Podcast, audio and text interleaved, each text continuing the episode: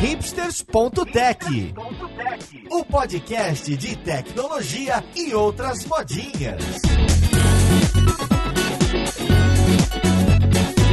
Olá, caríssimo ouvinte, seja bem-vindo a mais um episódio do seu podcast favorito. Meu nome é Paulo Silveira, esse aqui é o hipsters.tech e hoje a gente vai falar da quarentena dev, aprenda a programar. Pois é, a gente está lançando nossa iniciativa nesse momento difícil de conteúdo gratuito e inédito para quem não sabe programar, para conhecer um pouco de como que a Lura trabalha, a não trabalha e dar essa oportunidade para quem pode estar tá interessado em encarar a carreira de tecnologia. A programação não é um bicho de sete cabeças. Realmente, é claro que vai ter um caminho longo a ser trilhado, mas seu pontapé inicial pode ser dado na Quarentena Dev, que começa as inscrições hoje, você acessando alura.com.br barra quarentena dev. Então vamos lá podcast, entender um pouco mais sobre aprender a programar, sobre essa iniciativa e vamos ver com quem a gente vai conversar.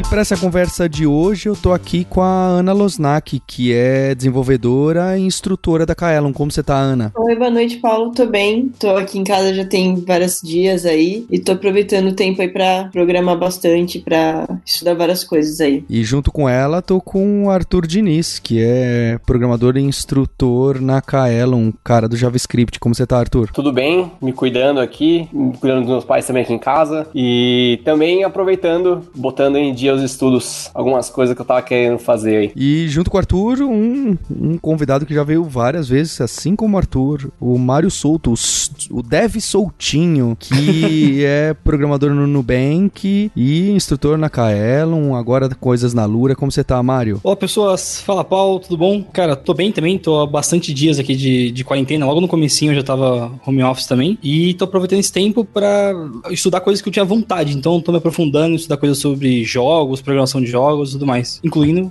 com a série do Flappy Bird que tá rolando no canal. Vamos deixar o link pro canal e também estamos com a Vanessa Tonini, programadora e instrutora da Kaelon e que participa bastante da comunidade. Tudo bem, Vanessa? Oi, Paulo, tudo bem? Também estamos aqui, né, nessa semaninha iniciando trabalhando de casa e se acostumando com esse ritmo novo de trabalhar, estudar e ter que fazer comida e, enfim, todo mundo em casa ao mesmo tempo, né? Legal, e não é à toa que eu convidei esse pessoal que são pessoas que têm experiência em ensinar, em didática, em conhecer pessoas que estão começando na carreira de tecnologia, que estão ajudando a criar esse programa da quarentena dev. Então, se acessar é alura.com.br barra fique em casa, ou até a gente está deixando em alura.com.br barra quarentena dev, você pode se inscrever ou em especial inscrever quem você conhece para vir participar desse programa e dessas aulas, dar os primeiros passos em lógica de programação. E antes da gente falar de como programar e como as pessoas aqui estão estudando, se organizando nesses dias difíceis, eu queria fazer um disclaimer. Recentemente, um, um amigo meu, o Fábio Akita, que é bastante conhecido, um programador, fez um vídeo que se chama Programar Não é Fácil. Então eu queria fazer esse disclaimer que eu concordo bastante com ele, não é? A gente vai ter duas semanas aqui de aulas gratuitas para quem quer começar a programar, mas em duas semanas você não vai virar um programador, você não vai virar uma programadora. É, o Akita faz até uma analogia com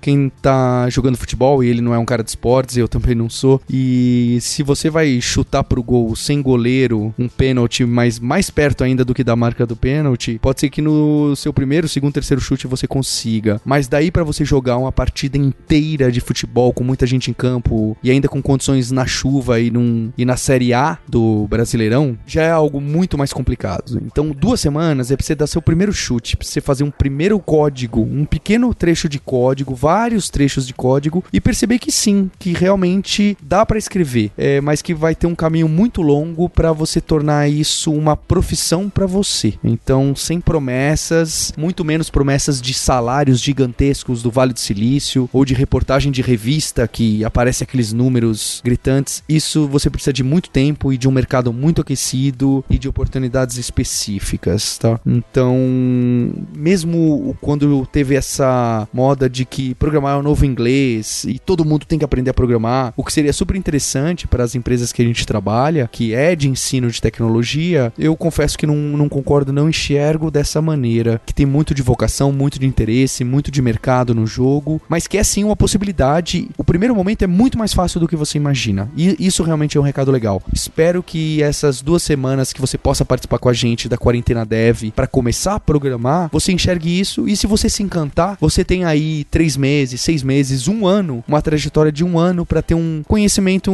interessante que sim, finalmente possa ser aplicado de forma profissional, ainda que muito aquém dos desafios reais de aplicações complicadas e de softwares difíceis. Então, dado esse disclaimer para não ter promessa, fica o convite para você encarar esse desafio de dar seus primeiros passos na programação, que é muito divertido. Então, nesse primeiro momento, queria que cada um de vocês falassem o que, que vocês estão estudando e o que, que um programador ou uma programadora consegue fazer depois de um tempo já na carreira de programação para animar o ouvinte que vai entrar aí na quarentena dev e dar os primeiros passos com a gente. Ah, pessoa que começar a estudar vai conseguir material sobre isso e ir atrás de mais coisas, né? Que é uma das coisas que você falou da analogia do futebol aí agora há pouco, Paulo. Aí uma coisa que eu falo bastante no curso de programação, de introdução à programação que a gente tem, é que a gente vai aprender, código é escrita, né? Código é letra que vai estar escrita em algum lugar. Então a gente vai aprender muito mais a ler, o pessoal vai aprender a ler, como as crianças fazem no começo mesmo, aprender a ler para depois começar a escrever as primeiras letras, algumas palavras, algumas frases, mas principalmente ler bastante e ter acesso a mais material. E eu acho que essa é uma das primeiras coisas, aprender a programar, que abre muito espaço, muita coisa para ler aí, muito material bom né, é, por aí na internet disponível. E junto com essa parte de ler, eu acho que exercitar a curiosidade é algo que ajuda bastante, porque a gente trabalha com várias ferramentas no dia a dia, a gente conhece muita coisa, só que às vezes a gente fica só na linha de usar. Às vezes é bom pegar um tempo assim para olhar os códigos que você tem de algumas ferramentas que você usa, que você tem acesso a isso fácil, porque isso vai exercitando esse lado de leitura e te ajudando a ter ideias para escrever códigos melhores, ver como que alguém resolveu um problema diferente de você, olhar código de amigo, compartilhar, talvez, sei lá, criar uma live de estudos também é um ponto bem, bem bacana assim para conseguir ter outras referências, né? Todo código que a gente escreve nada mais é do que conhecimento acumulado que você pegou de todo mundo que te mostrou alguma linha em algum momento. É, e dando gancho para os dois pontos que o Arthur e o Mário colocaram, de ler e escrever, você que vai começar agora, você vai perceber que realmente se gasta muito mais tempo lendo e relendo o código que você escreve depois que outros colegas escreveram, do que um tempo em si de digitando o código. E isso é totalmente normal. Assim como tem a questão do inglês, que aí eu tenho uma opinião diferente do Akita, para esse primeiro momento, você realmente não precisa do inglês. Se você tiver o inglês, vai ser uma vantagem em vários aspectos e para determinado ponto da carreira, que é relativamente cedo, você vai precisar. Mas nesse primeiro momento, não tenha isso como requisito para você. Não é um requisito. Você não precisa do inglês, você vai precisar é de dedicação, de tempo e de rodar muito código, de estudar bastante, focado em um resultado. Uma coisa bem legal também é ficar pegando o código que você fez, né? Mais ou menos a mesma coisa que o Mário falou, mas não só o código que fez, outros códigos também, ficar explorando, né? Pegar alguma coisa nova que você aprendeu e tal, e ficar brincando com isso, ficar modificando. Ah, e se colocar A em vez de B, e se colocar ponto e vírgula, não colocar, ficar brincando com a escrita do código mesmo para ir rodando toda hora e vendo o que que muda, o que que realmente funciona e o que não funciona. Dessa mesma forma, também é interessante você tentar explicar seu código para alguém, para ver se você é, realmente entendeu o que você fez. Então, por exemplo, ah, meu pai, minha mãe tá em casa, chama eles e, ó oh, pai, ó oh, mãe, vou tentar te explicar um pouco aqui. Quem sabe, né? Nessas você vê até uma forma de melhorar o seu código, de entender um pouco mais seu, seu aprendizado, né? Por mais pareça ser uma ideia meio doida,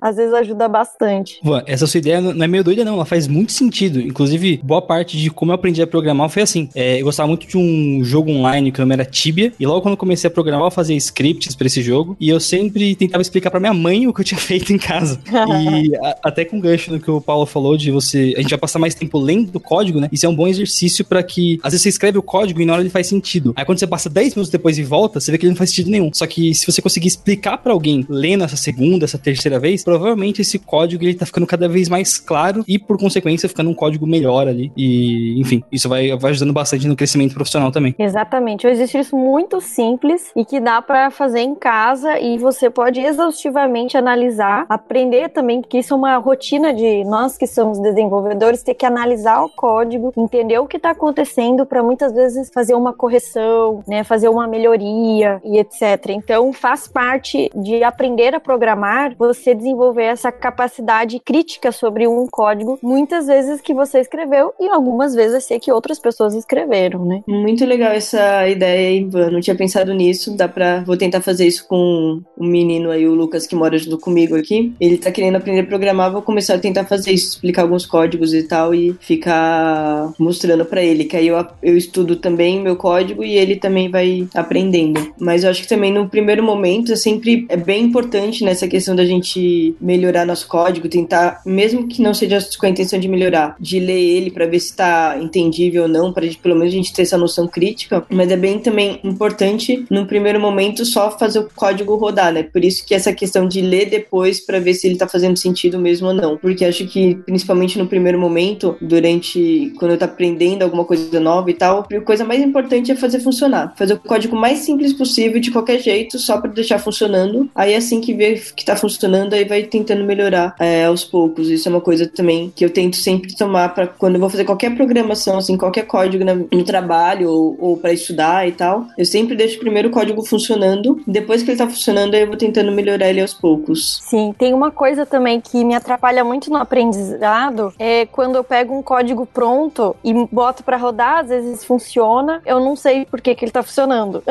não entendo nenhuma das linhas que tá ali, sabe? Então, se você estiver aprendendo a programar, é mais interessante que você pegar um bloco inteiro de código pronto, se você encontrar em algum lugar, e já botar para rodar, ler, pegar um pedacinho dele e dizer, hum, eu acho que é aqui que começa o programa. Aí rodou, aí rodou, funcionou, beleza. Se eu adicionar mais esse trechinho de código, o que, que vai acontecer? Vai quebrar, talvez, ou vai rodar. Aí se quebrar, que erros que tá me dando? Tentar olhar o erro, sabe? Porque muitos interpretadores de linguagem de programação já te dão, né, uma, um feedback, uma resposta do porquê seu código tá errado, de maneira assim, ligeiramente que dá para entender, né? Claro que até os erros a gente tem que aprender a interpretar, né? Então, tipo, às vezes é um erro um pouco misterioso, ai, copia, cola no Google, vê o que que, esse, que, que as pessoas estão falando sobre o que, que significa esse erro. Então, tudo isso faz parte de, né, nosso trabalho de programar e aprender a programar envolve todas essas questões aí. A Vanessa falou de dois pontos que eu considero importantes: erros e não entender o código que a gente está escrevendo. E eu queria dar a minha opinião pessoal. Tem muita gente que critica os programadores e as programadoras que copiam e colam código que googlaram, que acharam em sites de perguntas e respostas. E é óbvio que para determinado nível de profissionalismo, é, você copiar e colar e, e sem saber o que está acontecendo nada, pode ser um péssimo sinal. Pode ser não, provavelmente é. Mas nesse começo, o seu objetivo é encaixar as peças. E às vezes as peças não são tão simples de encaixar, muito menos de entendê-las separadamente. Então, nesse primeiro momento, se você não entender exatamente aquele palavrão inteiro que você está escrevendo, por que, que tem um ponto e vírgula ou não, por que, que tem um monte de ponto e parênteses, por que, que tem esse nome, que às vezes tem parênteses, às vezes não, esse primeiro momento é mais importante você entender o conjunto e se você tirar essa linha, o que, que acontece ou não. É, então, a sintaxe exata e o que, que é função, o que, que é variável separados, não, mas nesse caso é um comando, não é uma função. É óbvio que vai ter um momento que é essencial você entender isso, mas nesse primeiro momento é muito estranho. É como se você tentasse aprender uma língua entendendo toda a gramática antes de começar a tentar falar oi, bom dia para uma pessoa. A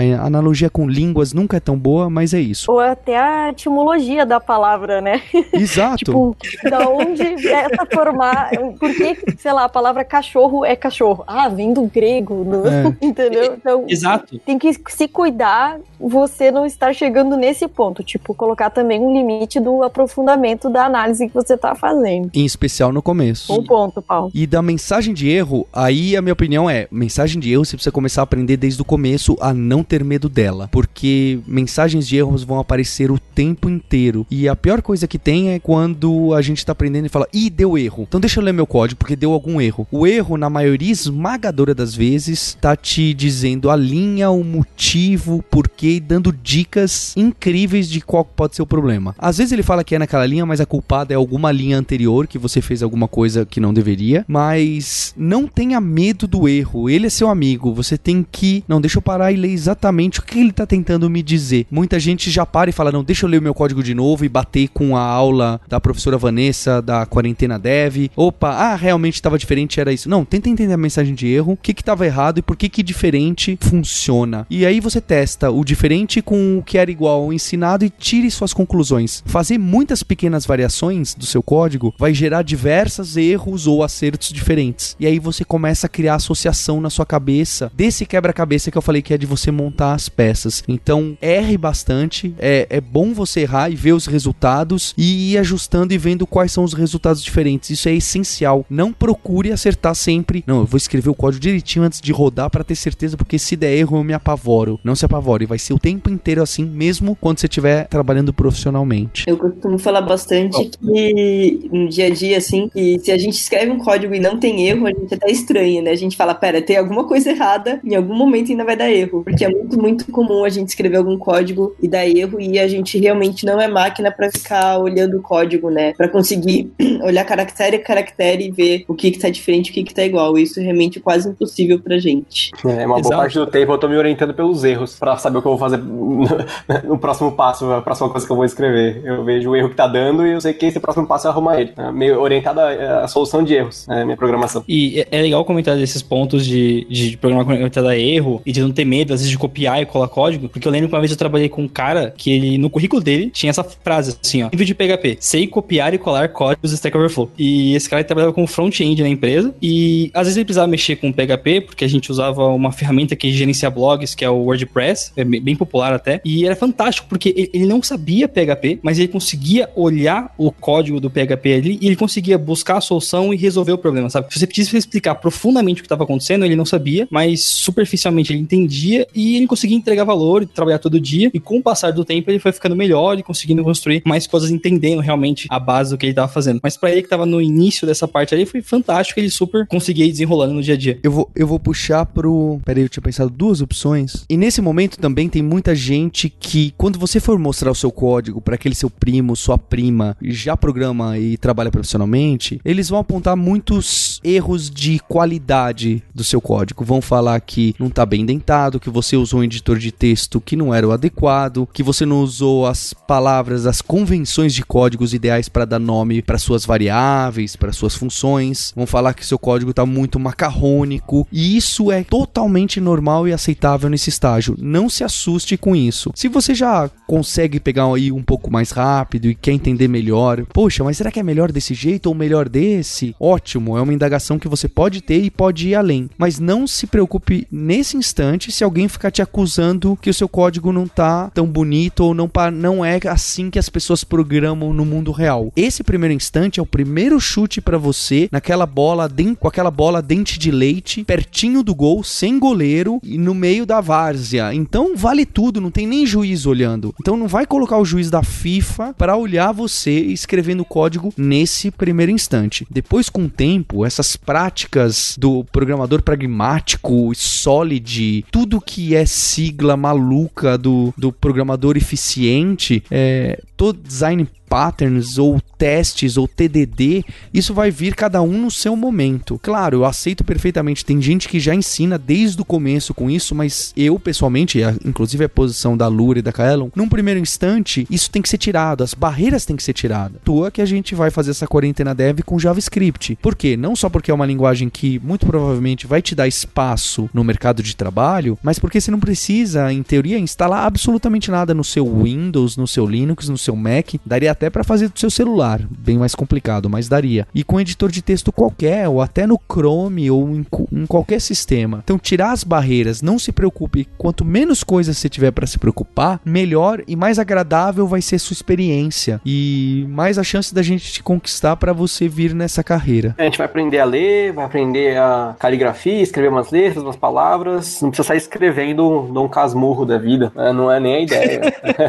é, é a base, é o começo e é o mais importante para agora. As outras coisas vão vir naturalmente, né? Provavelmente você vai estar escrevendo seus códigos, aí meses depois você vai olhar, você vai sentir, nossa, tá meio desorganizado, mas tempos depois, não é o mais importante agora, não antes de começar, né? senão não vai ter nada. E, e um ponto legal também é que às vezes a gente começa já pensando, tipo, ah, eu quero conseguir fazer um Facebook, eu quero conseguir fazer tal coisa. Só que às vezes, é, no começo a gente tá muito ansioso para chegar no que parece ser um final e a gente gosta de ficar. Quero ver o Fortnite. Quero fazer um Fortnite ou um, ou um StarCraft. Quero- Exatamente, exatamente. E às vezes, sei lá, se você não tem nenhuma base, foca em tipo, putz, beleza, eu preciso aprender pra fazer um jogo, eu preciso aprender primeiro lógica e depois fazer o curso do jogo pra criar um jogo mais simples. É, tenta aprender essa parte, entender essa parte bem, assim, porque eu sei que o Fortnite é o seu objetivo final, mas às vezes você tá tão vislumbrado no objetivo que você vai ficar querendo pular, pular a etapa e quando você achar a ferramenta que o pessoal usa pra fazer o Fortnite, você não vai entender nada, você vai ficar perdido, você começa a ficar, putz, onde que eu tô me metendo? Eu acho que eu não sou capaz de fazer. E às vezes eu não sou capaz é porque você só foi pulando etapa querendo chegar mais rápido no final, assim. Não, não que ter curiosidade seja ruim, mas tem que ter uma linha tênue entre, tipo, putz, não entendi, acho que é melhor voltar um pouquinho atrás, melhorar um pouquinho mais e depois tentar de novo. É, e se for por curiosidade, fica tranquilo que nos cursos de lógica a gente sempre tá falando das outras áreas, o que as outras áreas usam, quais seriam os próximos passos depois de aprender essa primeira parte. Se for curiosidade só, é tranquilo, a pessoa que tá na área consegue te falar, sem você precisar fazer o código em si, né, nem nada do tipo. né? Dá pra dar uma olhada antes de chegar lá. É, eu acho que é importante, assim, ter, justamente como o Mário falou, né, um foco, um caminho, é, é legal, né, se a pessoa já tem um caminho a seguir e tal, já tem um destino, né, pra onde chegar, mas é curtir o processo, é pegar cada uma das coisas que você tá aprendendo e fazer aquilo com vontade, fazer, aprender cada uma das coisas, se divertir em cada um dos passos e ir na sua velocidade. Às vezes também, quando você começa a aprender com alguém, com algum amigo, alguma pessoa, às vezes uma pessoa vai ter mais facilidade que a outra também. Mas é pensar que você tem o seu processo, cada pessoa tem o próprio, um processo próprio e na própria velocidade, assim, não tentar sair correndo pra tentar acompanhar outra pessoa ou pra chegar logo no final, pegar cada uma das coisas e aprender bem. Pra qualquer coisa na vida que você vai aprender, sempre a base, né, o a base é o principal. O que você aprende, né, o início de tudo é sempre o principal. E depois que você aprende o início, a base bem, aí você vai conseguindo ter mais segurança pra ir aprendendo os próximos passos, as próximas coisas, vai fluir muito mais rápido. É, e programação, ela não é algo que você nasce com um dom, como muita gente acredita. então, por exemplo, quando eu ainda estava começando a programar, mas assim, já estava no início da minha carreira, porque já faz mais de 10 anos que eu trabalho na área, mas quando eu já trabalhava há uns 2, 3 anos, comparado aos meus colegas da faculdade que estavam recém entrando, eles pensavam que eu era já ninja, né? E aí eu, eu, eu ouvi comentários, não, mas essa menina, ela deve, sei lá, deve ter, ter dom, né? Já deve ter nascido sabendo a programar. E na verdade é prática, né?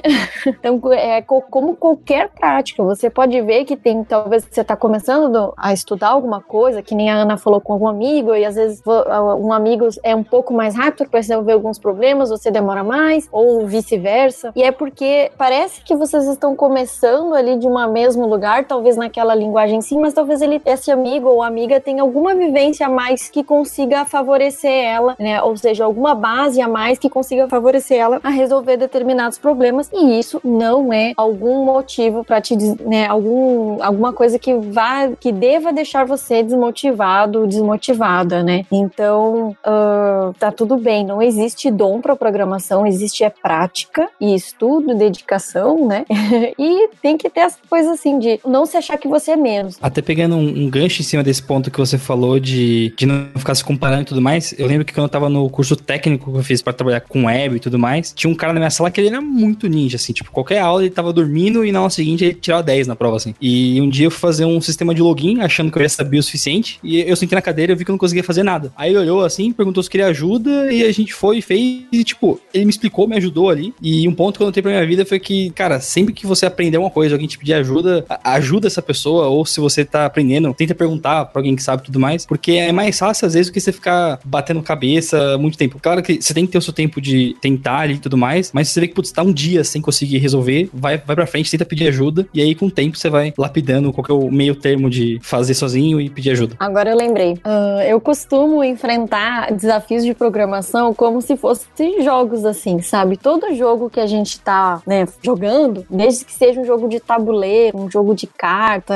um jogo online, a gente tem uma série de desafios para resolver. Então, eu sempre encaro os meus desafios de programação como se fosse assim, nossa, como é que eu vou passar dessa fase?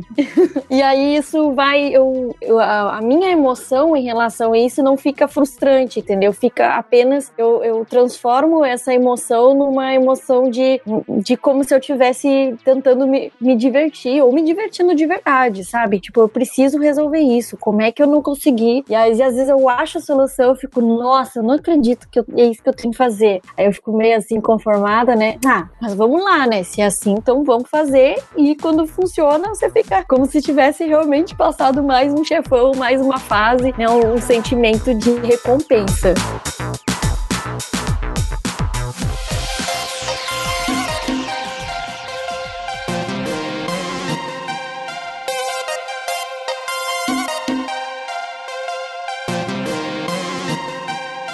É, esse começo que a gente acha que é muito difícil tem muita similaridade com qualquer tarefa difícil em um, em um jogo, em um puzzle, em algum jogo que tem uma mecânica de repetição, de mexer peças e encaixar peças e juntar as coisas para que aconteçam alguma outra, não é? Então, acho que inclusive esse mito de que ah, a carreira de programação é fácil, é porque realmente esse começo, tirando algumas barreiras, alguém te, te ajudando e direcionando, é sim simples de você executar pequenos códigos e, e, é muito encantador. E você vai ver, você vai ficar muito motivado, muito motivada, vai falar: Poxa, eu consigo sim fazer e dá para eu ir para os próximos passos. É óbvio que daí para encarar o mercado de trabalho e trabalhar no dia a dia em uma empresa, tem uma série de outros desafios e você tem que conhecer realmente um kit todo, que é o ecossistema por trás daquela linguagem e um monte de ferramenta e biblioteca e ganhar experiência com aquilo aquilo, e aí sim entender o que está por baixo e ter as bases da computação mesmo, que pode até envolver uma faculdade, mas esses primeiros passos vão te guiar para falar, poxa, isso é para mim. Então, pra gente animar quem vai participar da quarentena dev, eu queria que os desenvolvedores e desenvolvedoras que estão aqui contassem sucintamente como começaram a programar e que linguagem que usaram e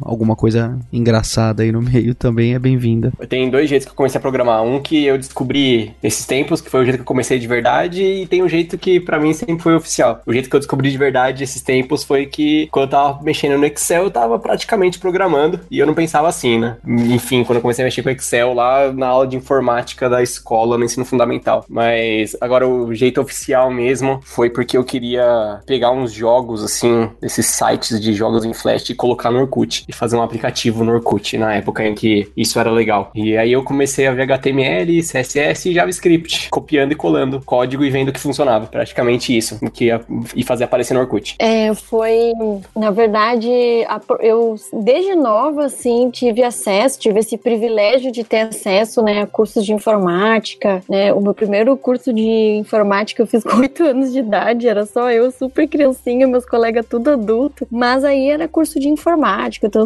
logo em seguida meus pais compraram um computador em casa e tinha aula de informática de vez em quando no colégio, tipo, uma vez a cada dois meses, que ensinava. Eram jogos educacionais, provavelmente ensinava alguma coisa de lógica. Mas enfim, eu logo, eh, eu e meu irmão logo descobrimos como fazer sites mas a gente fazia sites eh, usando interface gráfica, né? Tinha um programa chamado Dreamweaver, que existe até hoje, que você desenhava assim, você arrastava as coisas, clicava na tela, escolhia cor, digitava texto. É tipo um Word que no final entregava um site. Então eu sabia fazer sites, mas eu não sabia programar, né? Eram páginas estáticas, assim, digamos, sem nenhum tipo de dinamismo. E aí, mais pra frente, então isso até uns 13 anos de idade, mais pra frente, quando eu tinha uns 16 16 anos, a minha prima, que é muito ligada comigo, é a mesma idade, ela entrou na engenharia na faculdade e falou: Prima, eu tô estudando um negócio chamado algoritmo e é uma coisa muito louca, tá muito foda. eu nunca vi isso na minha vida. E aí eu falei: Cara, ela tá estudando, estudando algarismos. eu não sabia nem o que era, mas eu fiquei, eu fiquei, é, exatamente, né? Eu, ah, tá, uhum, né? E aí eu fiquei muito uh, uh, impressionada com uma palavra misteriosa que eu não fazia ideia o que significava. Então, logo em seguida, os próprios alunos da universidade, é, foi na Universidade Pública Nova que tinha inaugurado na cidade, e, e os alunos dos cursos da engenharia tinham passado em todos os colégios de ensino médio e falado, gente, a gente quer fazer uns cursos de sábado de algoritmos para os alunos de ensino médio de todos os colégios. Vai ser gratuito, só colar lá. Aí eu falei, agora que eu vou aprender esse negócio que eu não faço ideia o que, que é. E aí foi quando eu tive realmente contato com programação pela primeira vez. Eu acho que eu tava no terceiro ano do ensino médio, alguma coisa assim. Eu sabia fazer sites, mas eu não sabia programar, né? Era uma coisa bem mais simples, assim. Copiava e colava uns códigos X, né, de JavaScript que tinha, né, que é uma linguagem que a gente usa para deixar os sites dinâmicos, é, mas eu não fazia ideia do que estava acontecendo ali. Deixava a, a barra de rolagem rosa, deixava um brilhinho seguindo o cursor do mouse, mas eu não fazia ideia do que estava acontecendo ali. Mas nem sabia que era JavaScript. Depois, quando eu estudei isso, eu entendi o que, que era aquele código. Enfim, e aí a primeira vez que a gente começou a. que eu realmente fui estudar lógica de programação e, portanto, algoritmos, foi nessa época. E, assim, os professores que na verdade eram alunos não muito mais velhos que a gente, deviam ter 20, 21 anos, e a gente, sei lá, 16, 17. Na lousa mesmo, escrevendo sequência, passo a passo de código na lousa, tentando explicar. E depois a gente fazia no papel. Então, muita coisa a gente fazia no papel, ou seja, a gente programava no papel papel. Então, eles muita, no início do programa em algoritmos, né? A gente escrevia em português num negócio que se chamava uma linguagem didática para aprender algoritmo chamada Web Portugal. Não sei se existe até hoje, deve existir. E aí, é, para entender estruturas lógicas, né? E aí a gente, eles, a gente começava no quadro juntos, eles deixavam um tempo a gente fazendo no papel, e aí depois de algumas aulas a gente começou a rodar os nossos códigos que antes era só em papel, num programa do computador que a gente digitava lá em Web Portugal e aí fazia rotinas, por exemplo, como montar uma Fibonacci. E aí eu fui entendendo o que, que era o tal do algoritmo. E aí, depois, né, isso estava no ensino médio, quando eu terminei, aí eu entrei na faculdade e aí eu comecei a entender mais sobre programação. Eu tive aula de PHP, aula de JavaScript, aula de algoritmos de novo. E aí eu comecei a programar mesmo e foi assim o meu início de programação. Então eu só comecei a aprender a programar de verdade, porque mesmo com algoritmos depois, né, terminou o colégio, veio férias, até entrar na faculdade demorou um pouco. É, então ficou aquilo como se fosse uma matéria de colégio que tivesse que eu tive, que eu aprendi e depois retomei quando eu comecei a estudar na faculdade e entender um pouco melhor. Como eu trabalho com programação para web, uma coisa que me ajudou muito, muito mesmo e que eu sempre, toda vez que eu vou falar sobre isso nos meus vídeos, nos, nas minhas aulas, é entender a história, né, de como tudo aconteceu até a gente chegar onde a gente está hoje, né? O que é internet? Por que surgiram os computadores? Quando surgiram os computadores? Eu sinto falta disso, né? De, de saber todo o contexto, de saber por que as coisas são como são. Enfim, falei demais. A, algoritmo é curioso porque é uma palavra que todo mundo escreve errado em português. Põe acento, põe o i onde não tem. E você falou lá no começo, alguém citou de etimologia que a gente não precisa ir ah, para entender, mas eu lembro que o, o, de algoritmo, a etimologia é a mesma que algarismo, vem do mesmo matemático árabe. É o nome do matemático que, que criou, ou sei lá, que é considerado o criador daquilo e é, deve ser um persa, que vem do mesmo radical. Então é curioso. Então você se, se confundia, não é à toa. Realmente as raízes vêm do mesmo lugar, do, do mesmo nome. Paulo Silveira é cultura, hein? Olha aí. Posso, é bom ver antes na Wikipedia é melhor ver, é melhor ver antes na Wikipedia de editar esse, esse podcast para não falar groselha. Depois eu vejo. Aninha, fala Inclusive, ó, Vou inclusive, falar. uma coisa, Paulo Silveira, na verdade, Paulo Silveira, que está aqui mesmo, foi muito importante, porque na época do Orkut, eu achava que eu tava programando, eu até falei aqui que foi meu começo, mas só pra eu refazer, eu achei que eu tava programando, fui procurar emprego na Kaelon, fui falar com o Paulo, aí o Paulo falou, então, mas calma que HTML e CSS não necessariamente são linguagens de programação, né, o JavaScript sim, ele pacientemente me explicou o que que era uma linguagem de programação, e aí eu fui estudar programação lá na Kaelon, Então comecei com um curso, lógica de programação da Kaelon. Olha o jabá. E que vai ser base pro Quarentena Dev para quem se inscrever aí. Fica dessa vez unicamente gratuito. Né? Você lembra dessa história? Porque você nunca lembra das histórias que as pessoas têm com você. Não, eu não lembro das histórias. Foi marcante só pra mim. a minha história começou. Eu considero, na verdade, que eu comecei a minha história com programação com desafios de lógica, na verdade. Aí, é, aqueles desafios de, ah, se Pedro faz tal coisa e Paulo faz tal coisa, o que, que acontece com o João, com Maria, não sei o quê. Eu entrei no colégio desde pequenininha, na terceira série do fundamental, num colégio bem voltado para exatas. E aí, eu, pra conseguir bolsa no colégio, eles davam provas de matemática. E aí eram justamente com esses desafios de lógica e tal. E eu sempre curti bastante. Eles davam vários enigmas para ficar fazendo e eu adorava ficar fazendo eles. E aí eu não lembro agora em que série eu comecei a ter. Eu tive aula de programação, acho que foi no, no ensino médio. Eu cheguei a ter aula de Pascal lá no colégio. E depois tive aula de Java, mas de com as janelas lá, J Option Pane, umas coisas lá que eu nem sabia exatamente o que estava acontecendo. Então eu, eu, nem lembro exatamente como foi esse. Não ficou muito bem na minha memória, também minha memória é bem ruim. Mas o que me marcou muito mais foi os enigmas de lógica que eu fazia do que as aulas em si de programação na época e tal. É, mas eu gostava bastante. Tive esse contato inicial no colégio, então tive também tive o privilégio, né, como a Van falou, de já conseguir ter esse contato no colégio. E eu achava legal e tal, só que era uma coisa que também, na verdade, eu não me via programando. Eu não me via trabalhando com isso, né, trabalhando sentada na frente do computador programando. E aí, quando eu tava decidindo o que eu ia fazer na faculdade, eu acabei tava pensando se eu fazia engenharia, se eu o que, que eu fazia, cheguei a pensar em biologia também, várias coisas, mas aí eu acabei pensando em programação porque eu achava legal. Eu falei, ah, eu acho divertido fazer desafios de lógica, de programação e tal, desafios de enigma, é, essas coisas eu sempre achei bem divertido. Então eu vou fazer a faculdade porque eu acho divertido. Se eu vou trabalhar com isso ou não no futuro, eu vou decidir depois. No final, eu trabalho agora dando aula, que é se mexendo também ao longo do dia, né? Então não fico só sentada na frente do computador, mas eu gosto bastante quando eu tô programando também. Gosto bastante de ficar programando quando eu posso. Justíssimo. E não sei se o Paulo vai contar a história dele também, fiquem abertos aí. Mas da minha história até contei um pouco aqui, né? Eu jogava muito esse jogo online, o Tibia, curtia muito, comecei a ficar procurando uns scripts na internet. E era engraçado que eu não fazia a menor ideia que eu tava programando, assim. Eu, eu só sabia que,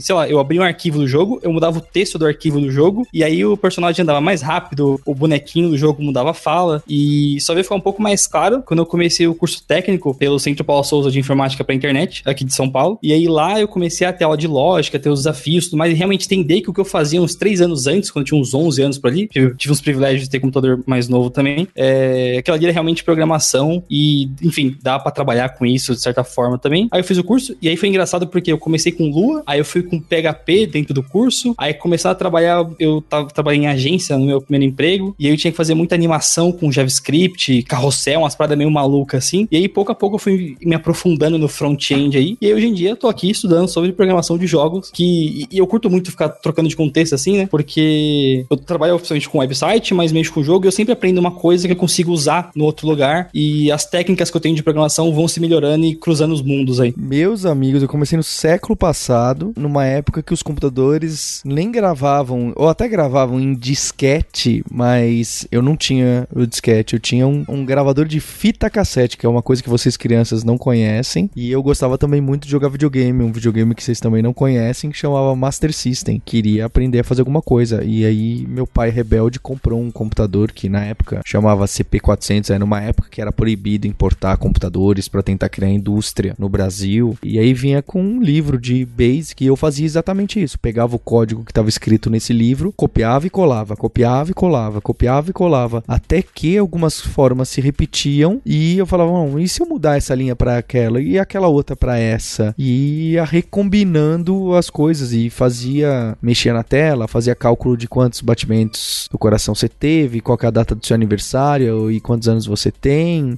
e, e pequenas brincadeiras assim, copiando e colando código sem mesmo entender muito bem o que estava ali por trás, que chamava o, o tal do Basic. E depois eu fui até. Isso também, eu tinha 10, 11 anos, até menos quando comprou o computador, e eu fiz os cursos de Basic na época, que era, se chamava informática também, que mesmo vocês jovens usaram essa palavra. E depois, profissionalmente mesmo, Então toda a minha adolescência eu passei programando e fazendo um curso ou outro, mas profissionalmente eu fui trabalhar com PHP na época que era que acabou de mudar. O PHP se chamava PHP FI na época do 2.0, isso aí ninguém lembra. Eu comecei a trabalhar com PHP 3 e MySQL. Então o meu começo talvez tenha front-end. Era na época que você podia misturar seis linguagens juntas, tipo no WordPress. Você podia misturar todas as linguagens no, mesmo lugar e você estava programando. Mas é curioso que essa história de jogos ou do Excel ou de fazer alguma coisa, uma app muito legal, uma temática recorrente para quem quer aprender a programar e não é a tua. Poucos vão trabalhar com jogos, porque esse é um mercado mais complicado ainda, tem números mais encantadores ainda, mas é só um pequeno percentual que vai conseguir essas coisas estratosféricas e muito incríveis nesses jogos AAA que são super conhecidos. Mas sem dúvida é uma porta para você se animar e falar: "Poxa, vou aproveitar e me inscrever nessa quarentena dev que a gente está lançando e, e vocês ouviram hoje esse podcast com alguns dos professores que estarão lá para dar essas aulas para vocês e acompanhar lá no Discord para vocês conversarem com eles e, e, quem sabe nesse momento difícil seja uma, uma nova porta que possa abrir como oportunidade de carreira para um futuro que vocês decidam em algum momento. Então eu queria agradecer aqui a Ana, o Arthur, o Mário e a Vanessa pelo tempo, por esse podcast gravado aos 45 do segundo tempo e agradecer a você ouvinte especial por compartilhar esse podcast com as pessoas que podem precisar desse apoio nesse momento, de um conteúdo de graça e, e que didático e que possa realmente ter um valor significativo. A gente espera tocar vocês e depois a gente vai ter também um monte de referência para conteúdo gratuito em um monte de outros lugares, plataformas, YouTube, podcast, para que vocês possam continuar e a gente também pretende, quem sabe, estender essa quarentena dev para outras opções, outros hipsters talk online e diversas outras ideias que a gente tem aí em mente. Então é isso, muito obrigado. A gente tem um compromisso na próxima terça-feira. Não deixe de acessar o alura.com.br barra quarentena dev e indique para as pessoas se inscreverem. Essa semana tem só até essa semana que já começa na outra. Hipsters, abraços, tchau!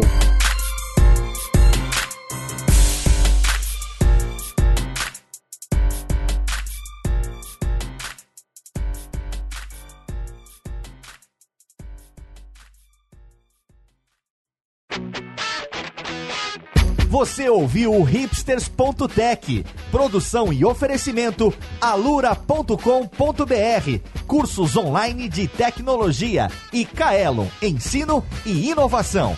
Edição Radiofobia, podcast e multimídia.